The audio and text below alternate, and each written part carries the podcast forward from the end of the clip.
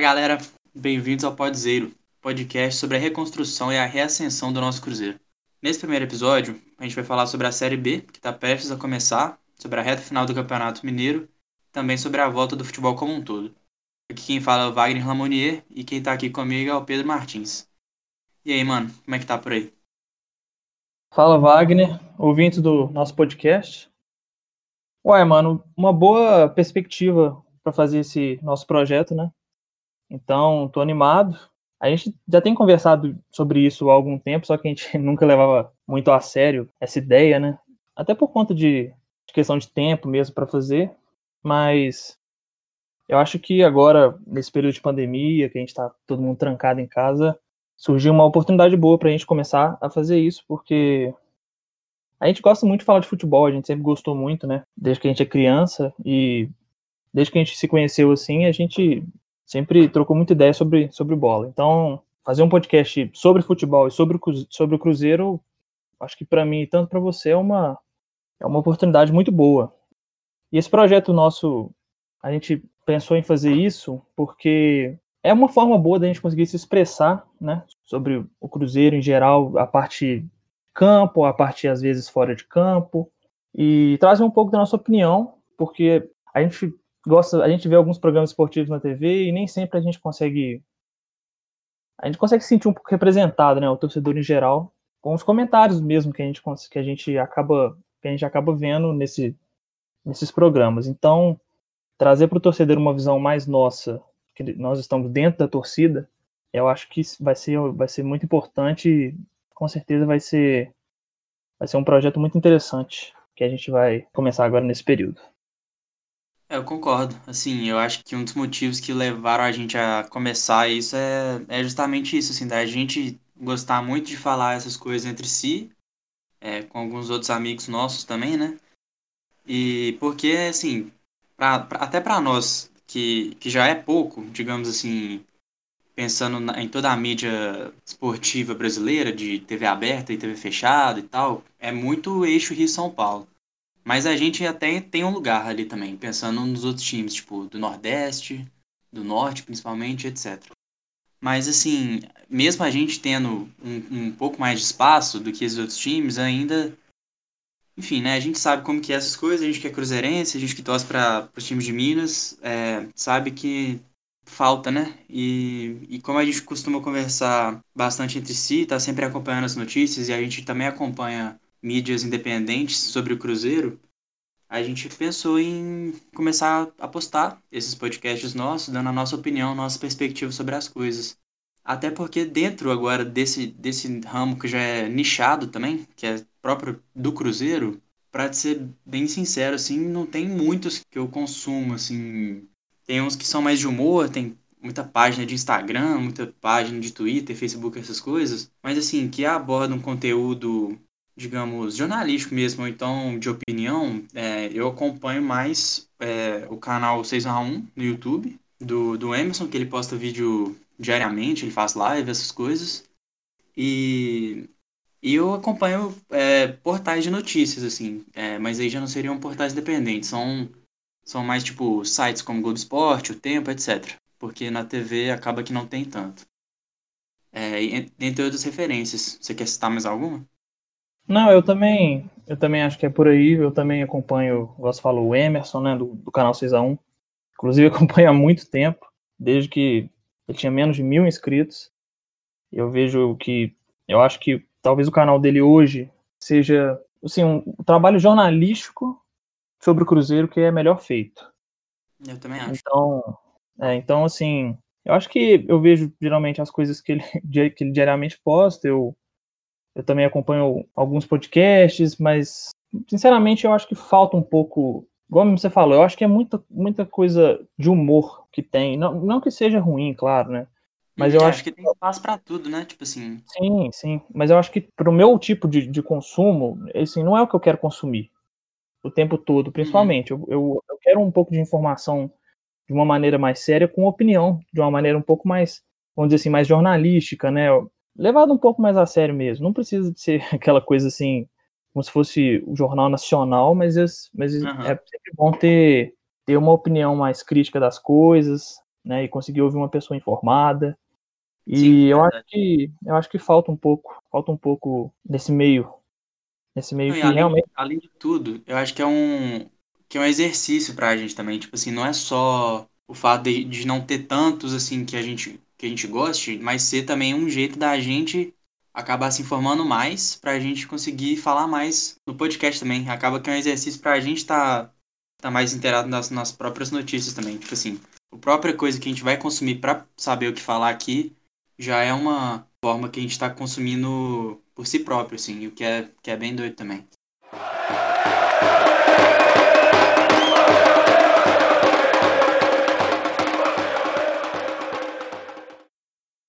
O formato que a gente pensou para esse nosso podcast, ele vai ser um podcast mensal. A gente vai trazer jogos que tiveram, trazer também algumas estatísticas, né, tanto do time no geral quanto dos jogadores. Uhum. E a gente pretende também fazer algumas, vamos dizer assim, algumas eleições sobre quem foi o melhor jogador do mês, o gol mais bonito do mês, totalmente baseado na nossa opinião e também um pouco nas estatísticas, né? Mas eu acho que nós não vamos tratar as estatísticas de uma forma como se fossem só números, né? A gente não é um, um software score da vida, por exemplo. A gente só vai pegar algumas estatísticas mais fáceis de reconhecer durante o jogo, sim, né? Vendo o jogo. E vamos pegar e usar esses dados para tentar traduzir o que, que isso, o que, que isso tem significado no jogo do Cruzeiro, no desempenho do Cruzeiro. E eu acho que essa é a forma que a gente pensou em abordar um pouco o uso dos, desses números. Sim, tipo assim, a gente sempre já, já tinha essa, esse costume de, de dar a nota, né, dos jogadores, assim, a gente assistia um jogo junto, às vezes, mesmo sendo cada um na sua casa, e logo depois, e muitas vezes ficava conversando durante o jogo é, sobre as coisas que estavam acontecendo, e logo em seguida a gente dava as notas, né, de todos os jogadores, comentava as coisas, e o que a gente vai fazer, eu acho que na real é basicamente isso que a gente já fazia antes, só que dessa vez anotar essas coisas e, e fazer um balanço, né? Depois, tipo assim, ao final do mês, quando a gente for gravar o, o episódio que vai estar tá falando sobre esse mês, no caso, o mês de, de agosto que a gente está, a gente vai pegar tudo isso que a gente anotou, que foram as notas que a gente deu para os jogadores ao final das partidas, anotou, a gente vai anotar quem fez o gol, quem deu assistência, os resultados, e fazer uma análise bem rápida mesmo, assim, não seria nada muito complicado. Era só para a gente fazer essa mini eleição assim do destaque do mês, do, de onde a gente é, gostou de ver, quais jogadores foram bem, quais que podem melhorar, qual que a gente esperava que fosse talvez ter um destaque maior e, e não foi tão bem, ou o contrário também. Então, a gente vai anotar essas estatísticas, além de comentar comentar os resultados, né, das partidas como você falou. Claro, tudo isso focado aos jogos da Série B, porque a gente vai assim, Estamos disputando a Copa do Brasil ainda, né? Não sabemos até quando, pode ser que a gente nem passe dessa fase. E estamos no Campeonato Mineiro ainda, né? Amanhã, no caso, é o último jogo. A gente está gravando o jogo, o, a gente está gravando o podcast na terça-feira. Então amanhã a gente vai disputar ainda o final do Troféu em Confidência. Mas só para deixar claro mesmo que o foco das análises, pelo menos, vão ser sobre as partidas da Série B. É, mas claro que a gente vai comentar também notícias do clube que vão estar tá saindo, principalmente nessa parte política, nessa parte administrativa que parece que cada semana tem uma bomba diferente. A gente vai tentar passar brevemente por isso. E sobre assuntos do, do futebol do modo geral. Inclusive já vou fazer uma ponte aqui, porque claro que a gente vai Agora o futebol está voltando aos poucos, alguns estados já tinham voltado um pouco antes, como no Rio de Janeiro, já estavam treinando, em São Paulo. Aqui a gente voltou a treinar também, mas o Campeonato Mineiro voltou a ser disputado mesmo, de, é, tem um pouco menos de tempo. Mas é, sobre, sobre esse momento né, da volta do futebol, assim, primeiro, esse momento da volta de várias coisas, como no Rio de Janeiro, em São Paulo, é, dando esse exemplo que o comércio, de modo geral, já está aberto. Claro que tem algumas coisas que estão fechadas, mas assim, como essa postura da flexibilização lá tá bem, tá bem forte e tá mais avançada. É, uhum, pelo menos aqui, aqui em Minas, né, em BH, pelo menos tá a gente o comércio geral pelo menos ainda tá fechado, mas o futebol tá voltando. É, o que, que você acha disso, sim? Cara, eu acho que a volta do futebol no Brasil como um todo, ela tá sendo tá sendo feita antes da hora. Eu acho que, se você for ver que no, nos países europeus, que a pandemia já está um pouco, já está bem mais controlada do que, do que aqui no Brasil, nós voltamos pouquíssimo tempo depois deles. Então, assim, uhum. é uma coisa que não tem sentido, porque nós, o, o Brasil ainda está numa curva ascendente, uhum. né? São realmente mais de mil mortes por dia, que é uma coisa que parece que já se tornou normal para as pessoas, né? Chegar um dado de que mil pessoas morreram. Então, eu acho que a volta do futebol está sendo uma coisa assim. Eu acho que devia ser uma coisa que nem devia ser discutida e muito menos acontecer nesse momento. Mas, como aqui no, aqui no Brasil nada é muito bem planejado e as pessoas nem sempre acreditam nos fatos, é normal que, que isso aconteça mesmo, porque a, as pressões da a pressão das, das federações estaduais, ela geralmente é o que conta na tomada de decisão da CBF e, da, e da, dos outros órgãos que comandam o futebol do Brasil, né? E ficou sem estadual. O tempo, um tempinho que for, para essas federações é, é, muito ruim. E para os clubes também acaba sendo, né? Por causa de questão de, de faturamento mensal. É verdade. Eu acho, eu acho que, tipo é... assim, é, o problema não é necessariamente só o fato isolado do futebol ter voltado. Porque, tipo assim, quando a gente para para pensar no contexto de das outras coisas estarem abrindo, de vários outros trabalhadores estarem voltando a trabalhar e, e a receber, enfim, a desempenhar a sua atividade, é, o jogador de futebol como trabalhador, tipo assim, pensando desse jeito, não sei se faria sentido, entre aspas, tudo voltar e o futebol não, por ele não ser tão essencial, digamos assim. O que eu acho que não deveria ter voltado, assim, eu, o que eu quero dizer é que eu acho que a questão tá, tá vindo antes disso, tipo assim, não é do futebol também voltar, é que não deveriam ter voltado as coisas que já voltaram também, sabe? Para aí a gente questionar, ah, se as outras coisas estão voltando, o futebol também pode voltar. Eu acho que, que o questionamento passa antes disso, sabe? Tipo assim, é, antes dessas outras coisas que, que possibilitam esse questionamento sobre o futebol voltar também. Sim, com certeza. E, é, mas, mas... Não, e também assim, o, o que a gente tem que lembrar é que o futebol principalmente no Brasil, eu acho que ele tem um, papel social muito importante. Então, uma pessoa que vê, que tá vendo que o futebol já voltou, ela pensa assim, pô, o futebol já voltou. Por que, que o, meu, o, o, meu, o meu trabalho que tá parado, minha empresa que tá parada ali, uma pessoa, claro, uma pessoa menos informada, ela pensa, a minha pequena empresa, no caso, né, um, um pequeno empresário pensa, por que, uhum. que sei lá, a minha, a minha padaria ou a minha lojinha não pode, não pode voltar, uhum. porque o futebol tá voltando. Sabe? Porque o futebol ele não é só ali. O futebol não funciona só, só ali dentro do estádio, dentro do campo. O futebol são várias coisas. Então, às vezes você, você pensa assim: vou estar tá voltando aos jogos, mas vai estar tá sem torcida. Então não tem perigo nenhum. Mas como é que você garante que não vai ter, isso não vai fazer com que as pessoas se reúnam nas casas delas para verem os jogos? Porque é uma coisa muito comum, é. né? Com ou sem pandemia é uma coisa uhum. comum.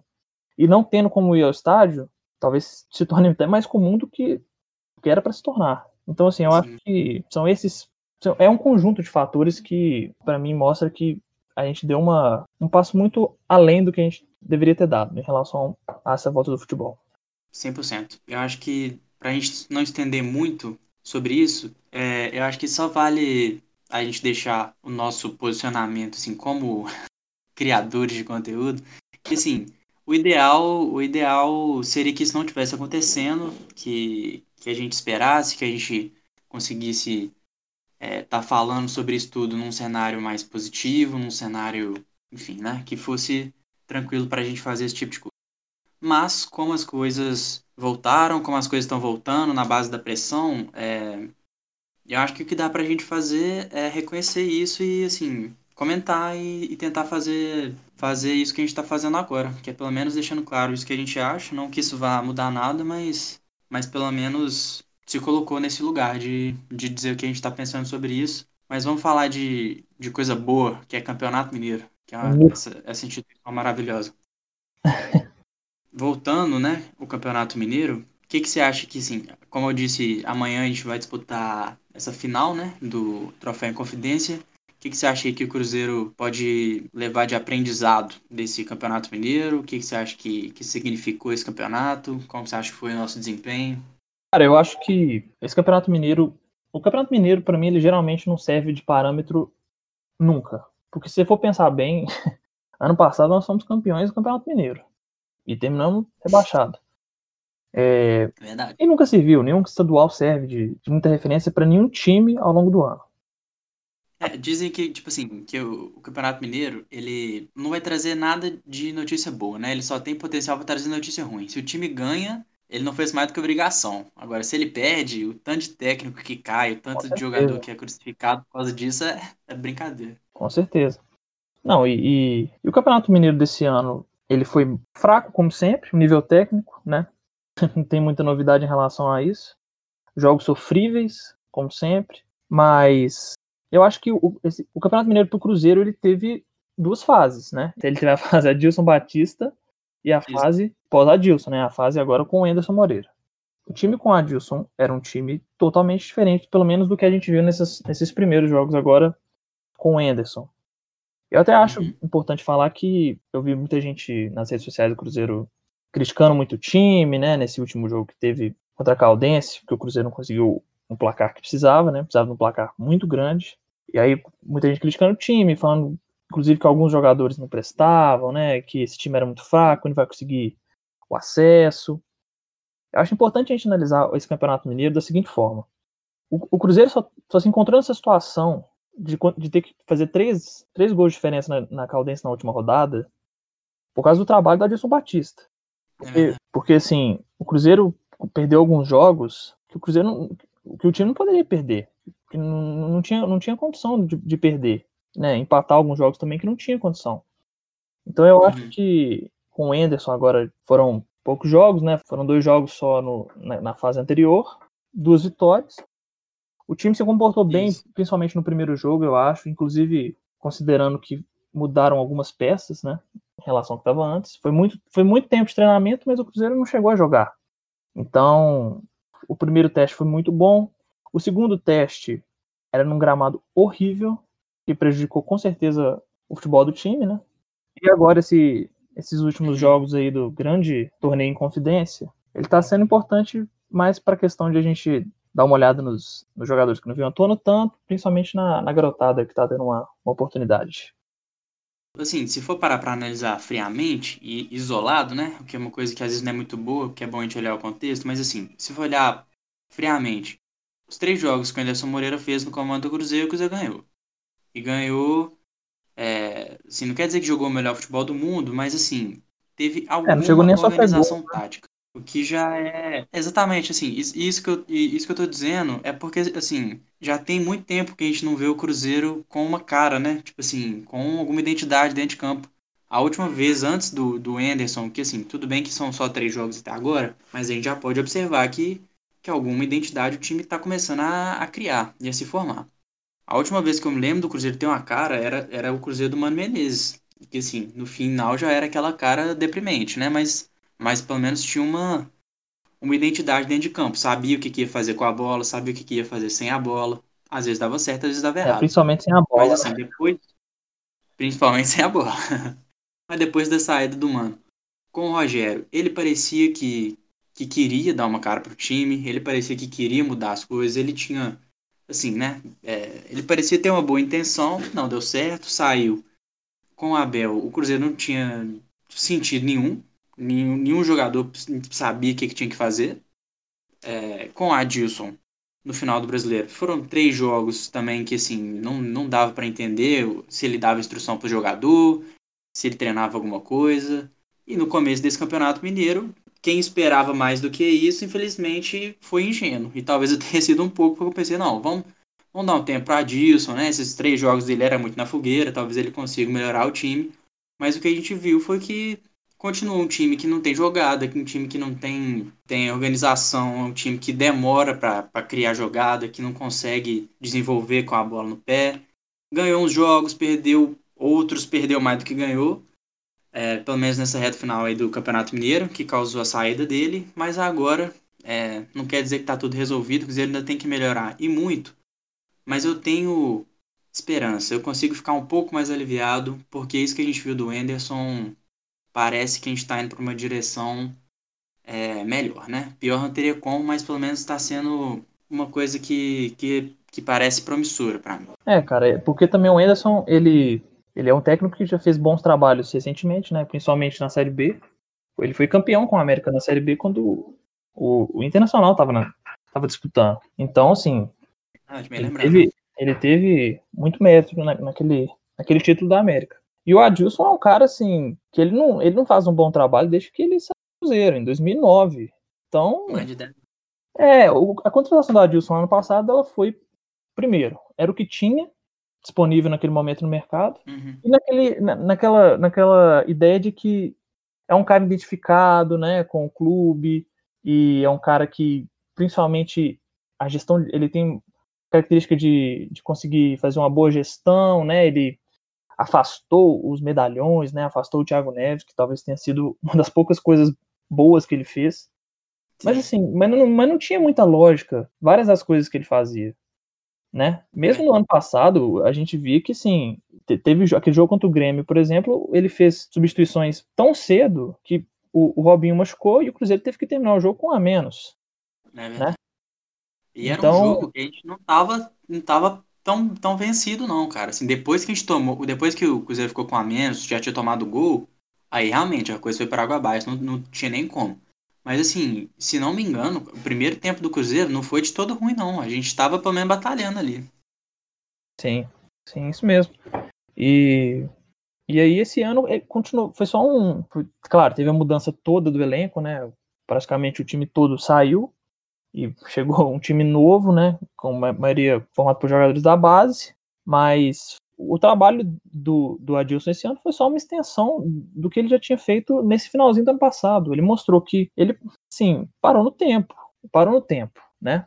A gente não, não, não tinha nenhuma variação de jogo, não tinha Sim. nenhum, não tinha nenhuma segurança defensiva, né? O Cruzeiro, o, o É. que o Cruzeiro, quando a gente caiu e ouviu o elenco do Cruzeiro para esse ano, eu pensei assim, o Cruzeiro tem vários problemas em vários setores, né? Jogadores que a gente não está acostumado a ver, jogadores desse nível que a gente não está acostumado, mas a principal parte que eu acho que vai ser uma segurança para o time é a defesa, porque nós temos o Léo que é um zagueiro que já está no Cruzeiro há muito tempo, identificado, né, com a torcida, aquela coisa toda.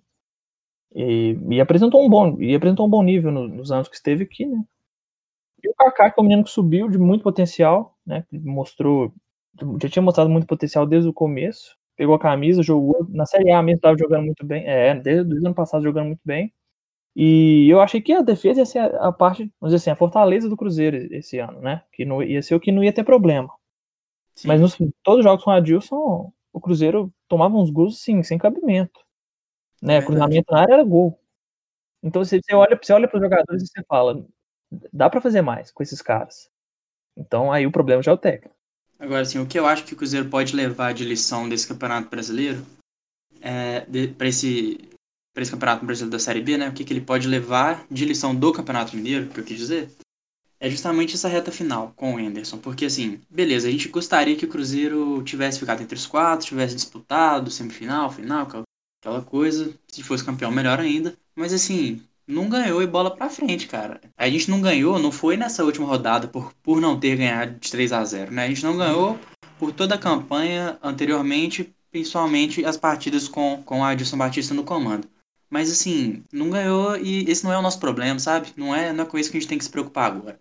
Não é com zoação de não classificou, não é com zoação de, de troféu em confidência. Mesmo se perder amanhã o jogo do troféu em confidência, o que eu acho que não vai acontecer, mesmo a gente jogando com, a nossa, com o nosso time reserva, né? Muito provavelmente vai ser escalado o time reserva.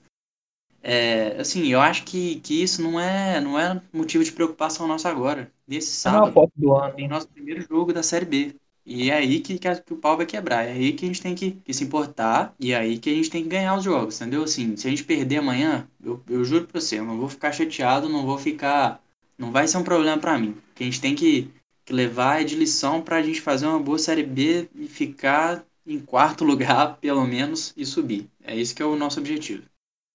Sim, com certeza. É, para analisar essa parte, eu acho que pelo menos a gente conseguiu ver que o Cruzeiro tem bons jogadores dentro desse elenco, né? Nesse Campeonato Mineiro.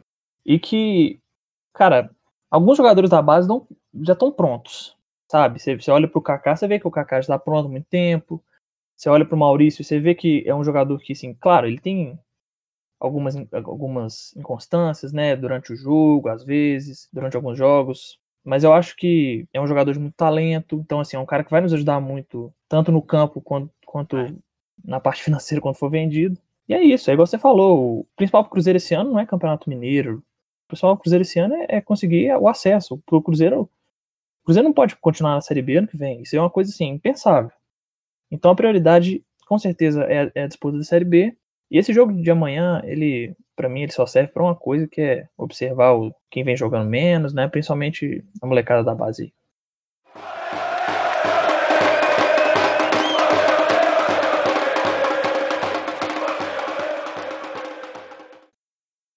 Então, passando agora para o próximo tópico aqui.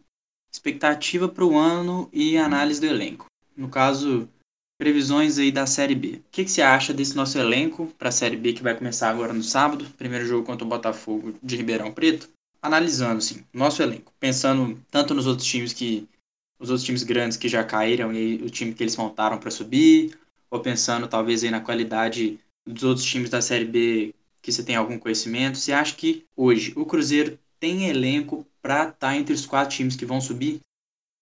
Olha, eu acho que o Cruzeiro tem um elenco que dá para ficar entre os quatro, mas eu acho que vai ser mais difícil para o Cruzeiro do que foram do que foi para os outros times que caíram, os outros grandes. Porque o Cruzeiro ele caiu sem aquela sem aquela segurança financeira, né, que tinha uhum. para os times que caíram da série da série A para a série B, né, porque mudou bem agora no ano que a gente caiu.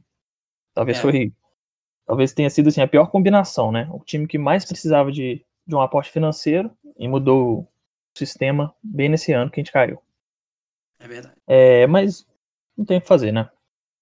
A questão é que o elenco do Cruzeiro, ele talvez ainda esteja carente em algumas, algumas posições, eu acho que principalmente posições de lado de campo. Ainda é importante ir atrás de, algum, de um jogador ou outro, eu acho que não precisa de muito, mas assim, um jogador que chegue para e se for contratar, que seja um cara que chegue para ser titular.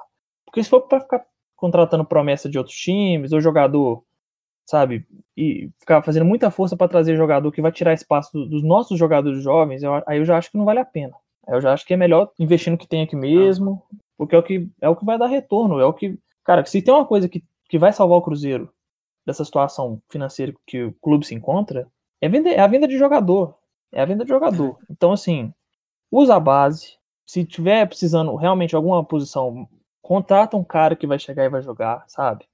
E também não, não, não contrata jogador muito velho. É, tem, tem, especulação nos últimos dias aí de, do Cruzeiro que tava querendo guerra, né? O Guerra já é um jogador de 35 anos, então assim, não precisa, né? Ano passado acho que já foi suficiente pra gente ver que jogador da cidade ele tende a não render muito, né? Sim.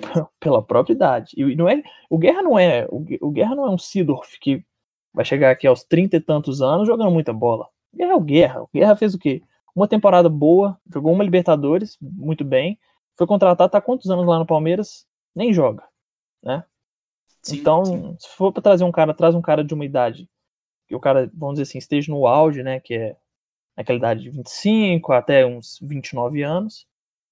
E e eu acho que é isso. É, o, principalmente, principalmente o lado do campo do Cruzeiro, eu acho que precisa de algum reforço, mas de resto, eu acho que. só um problema, né?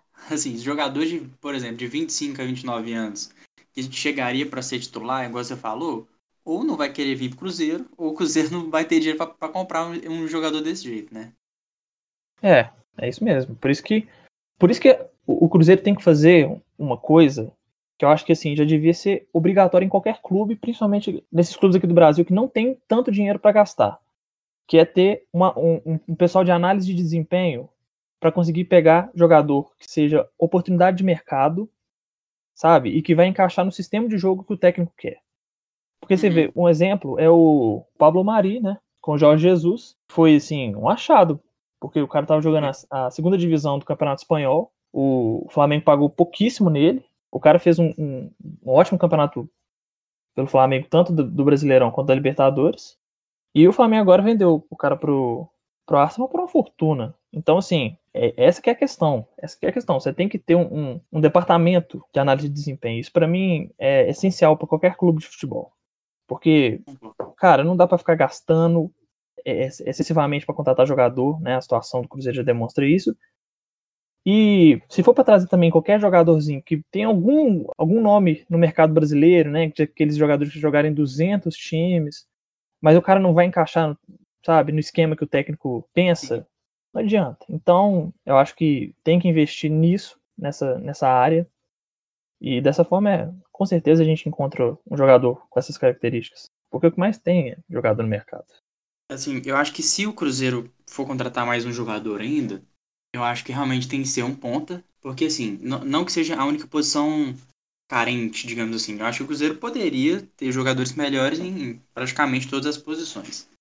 Mas pensando, sendo realista, né? Eu acho que se for comprar algum jogador, tem que ser um ponta e tem que, e tem que ser inteligente, né? Não vai para comprar é, um jogador que é muito promessa de um time menor, que aí vai porque assim, eu até entendo que nesse caso seja até melhor comprar um jogador muito promessa aí de um time menor, como é o, o exemplo do, do Claudinho, do que você trazer um, um cara velho de um time de Série A que fez uma última temporada bem mais ou menos e aí vai vir com o status de titular, ganha dinheiro pra caramba.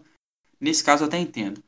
Mas assim, a gente tem jogadores já no nosso próprio elenco profissional e também na nossa categoria de base, nessa posição, que poderiam ser integrados ao elenco e que poderiam brigar aí por essa posição. Então, se for contratar um jogador, que seja pelo menos algum jogador que, que já tenha pelo menos se provado de alguma forma no futebol profissional. Já que seria uma contratação para ser um jogador titular, para chegar já com essa, com essa cancha de, de ser o jogador titular dessa posição, que seja um jogador que tenha alguma coisa sólida para mostrar. Não um jogador que seja mais uma aposta de algum outro time, porque, porque isso aí a gente tem no nosso próprio time também e não faz sentido gastar dinheiro com isso. Como você escalaria o Cruzeiro hoje, hoje mesmo, assim, sem nenhuma contratação a mais? Como você escalaria ele hoje? Porque, assim, na minha cabeça, eu tenho uma escalação muito bem definida em questão de, de esquema tático, em questão de características. A gente tem algumas peças que são muito semelhantes entre si, que são as mesmas características e as mesmas posições, como por exemplo na lateral esquerda, como por exemplo nos volantes que tem Henrique, Ariel, Jean, que para mim são características muito parecidas, e de outro lado poderia ser Jadson, Adriano, Felipe Machado, que entre si também têm características um pouco parecidas. Então acho que assim, Cruzeiro é, tem já um esquema que parece fazer sentido e tem peças com características que fazem sentido juntas. Eu quero saber para você como você escalaria o jogo de sábado contra o, contra o Botafogo. Considerando o elenco que o Cruzeiro já tem hoje, e os caras que já estão aí, e o esquema que o, que o Anderson geralmente usa, né, que é o 4-2-3-1, eu acho que no gol eu iria de Fábio, né, obviamente. Na lateral direita, Cáceres, por enquanto é o único que a gente tem, né. É, inclusive ele foi até bem nos, nos primeiros jogos, acima da minha expectativa em relação a ele, para ser sincero. É, a defesa eu escalo com o Kaká, que para mim é o melhor zagueiro que o Cruzeiro tem hoje.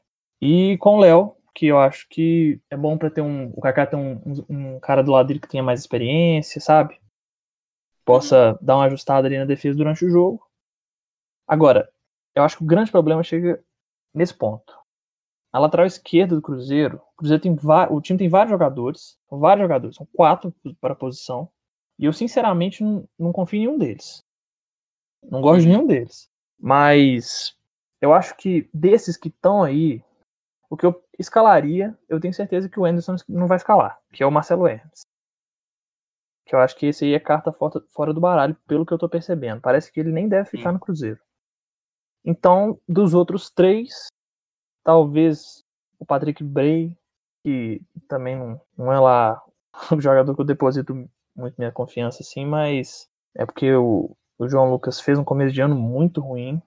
E Isso. o Giovanni, o Giovanni também eu, não tenho muita expectativa, né? Ele jogou só só um, um, tempo e mais um pouquinho ali do, do jogo passado. E eu também já não gostei muito dessa atuação dele, mas vamos ver, pode ser que ele, que ele mostre alguma coisa aí mais pra frente. Mas por enquanto, Sim. acho que eu escalaria o Patrick Bray. É, no meio de campo, eu acho que eu iria com o Jean e com o Jadson. Eu acho, inclusive, eu acho que é importantíssimo o Cruzeiro jogar com o Jadson de qualquer forma, dependendo do parceiro. Eu acho que a dupla tem que, tem que ter o Jadson. Porque é o cara, talvez seja o único jogador desses volantes que o Cruzeiro tem que tenha um dinamismo maior, um poder de marcação maior por causa de questão de velocidade, né? Questão de idade também. Uhum. Fôlego. E, e aí o parceiro dele seria o Jean. Por enquanto tá sendo um jogador burocrático, mas dentro do possível tá, tá, é, tá fazendo alguns bons jogos, né? Nada demais, mas pro que tem hoje eu acho que, que seria o Jean. É, o ataque eu escalaria com Maurício, na, do lado direito, inclusive, porque o Maurício do lado esquerdo já nos últimos dois jogos para mim ele foi mal, foi muito mal, porque o Maurício, Maurício é um jogador que qual é a característica do Maurício? Maurício é um meia, que ele joga às vezes centralizado ou pelo lado direito. Só que no final das contas, ele vai jogar centralizado. Porque ele pode jogar pelo lado direito que ele vai trazer para dentro. Ele vai uhum. movimentar para dentro, mesmo sem a bola, ele vai estar tá, várias vezes ele você vê o Maurício ele tá dentro da área, ou ele tá na meia lua, né? Mesmo quando ele joga pelos lados. E quando o Maurício joga pro lado esquerdo, ele pede isso, porque o Maurício, ele tem a velocidade, ele tem uma velocidade, mas ele não é aquele velocista. E ele também não tem força física, que é o que, um, é, que, o que, que é o que um ponta precisa para fazer jogada de linha de fundo, para chegar na linha de fundo e cruzar. E ele jogando do lado esquerdo, ele não vai conseguir fazer isso. Então vai matar o futebol do Maurício jogar jogar com ele do lado esquerdo. Então eu, eu prefiro que o Maurício jogue do lado direito.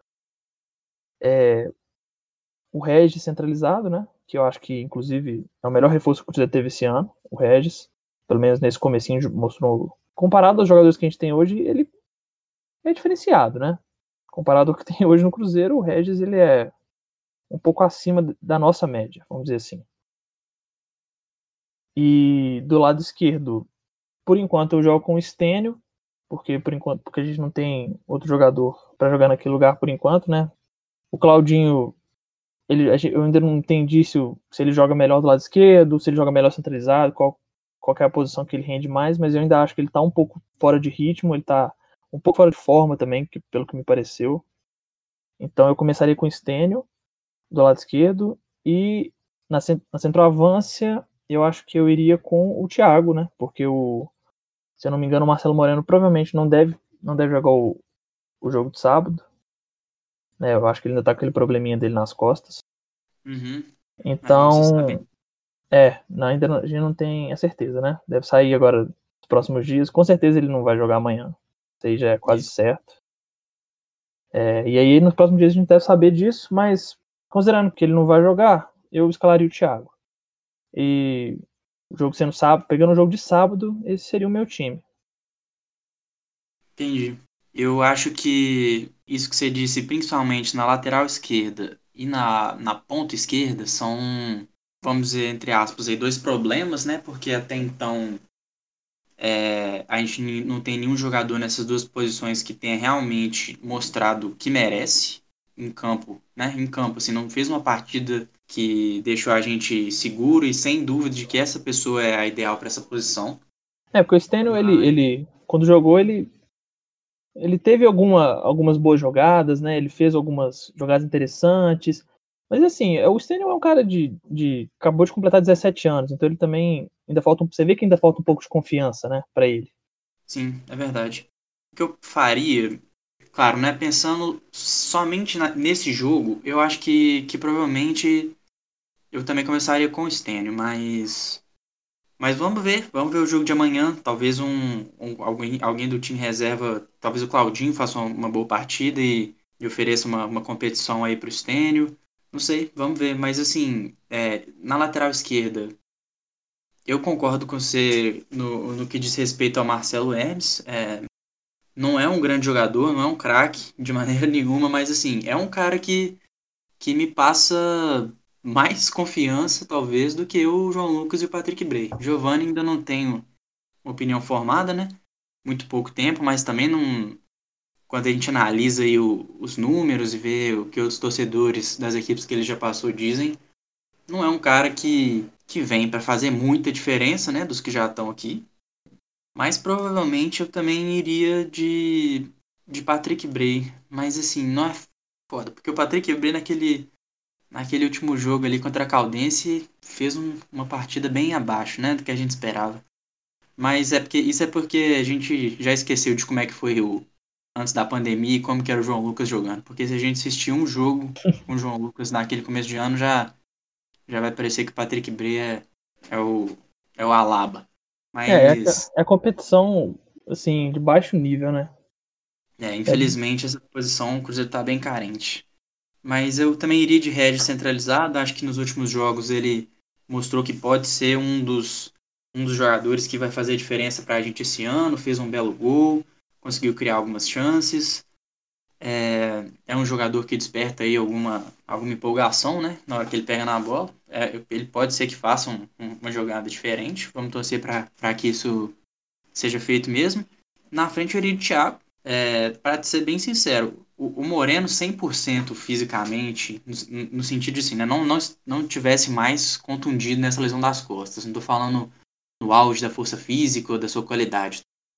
Mas pensando nos últimos jogos, eu provavelmente começaria com o Thiago. Assim, eu acho que o Moreno ele ainda vai é, engrenar, que ele ainda vai conseguir o seu ritmo e vai ser muito importante para a gente esse ano.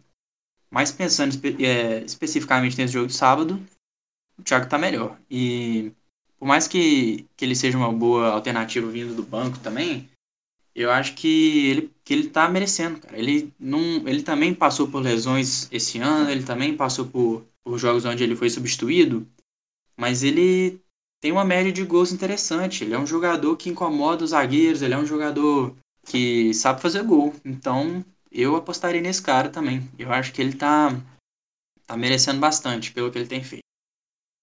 É, ele é um cara que consegue ah, oferecer. Ele é um cara que consegue oferecer tanto força quanto velocidade, né? Que é o que às vezes. Às vezes um centroavante ou ele tem um ou ele tem outro. Por exemplo, o Moreno, ele consegue fazer um bom pivô, né? Ele tem um pouco mais de força física, cabeceio, mas ele não é um cara rápido. O Thiago acho não. que é um cara que consegue combinar tanto força física quanto uma velocidade considerável. Então eu acho que realmente é uma, uma boa opção para o jogo contra o Botafogo.